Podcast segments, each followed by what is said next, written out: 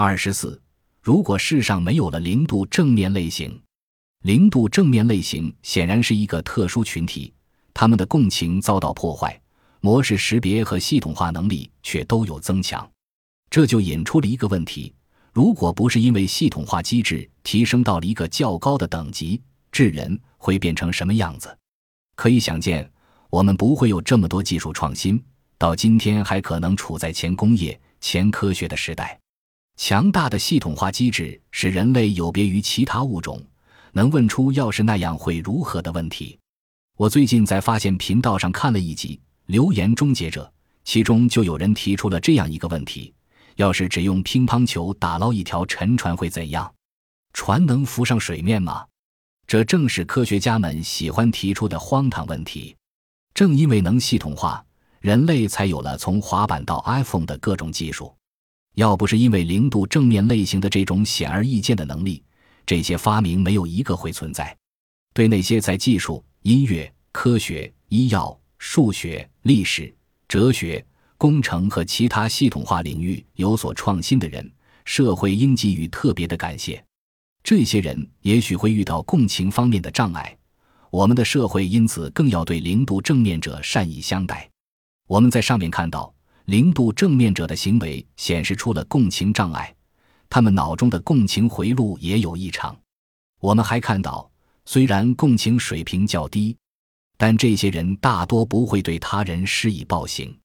他们和零度负面 P 型不同，因为他们虽不像大多数人那样借助共情建立道德准则，却能借助系统化做到这一点。他们对合乎规则的生活有着强烈的向往。出于公平，他们也希望其他人能像这样生活。先是詹姆斯·布莱尔等人证明了自闭症患者在道德发展的某些方面与常人一样完好。最近又有理论发现，他们甚至有着超越常人的道德准则，容不下别人钻规则的空子。阿斯伯格综合征患者还常常会第一个跳出来为遭受不公正待遇的人辩护，因为他们认为这违反了他们单靠逻辑建立起来的道德体系。因此，零度正面型的人往往是执法者。不是犯法者，由于把系统化发挥到了极致，他们维护了自己的正面状态。有趣的是，这些人的父母也表现出了同样的特征，更加显示了这种性格可能是遗传的结果。比如，自闭症患儿的父母在用眼神推断别人的内心时也有轻度障碍；他们在借助面部判断别人的情绪和想法时。脑中的共情回路也会出现和孩子相似的活跃不足的模式。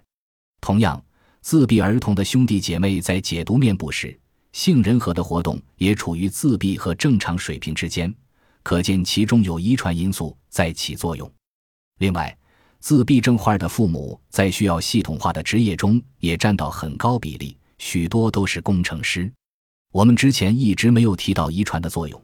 但现在该对基因在共情中的作用正面分析一番了。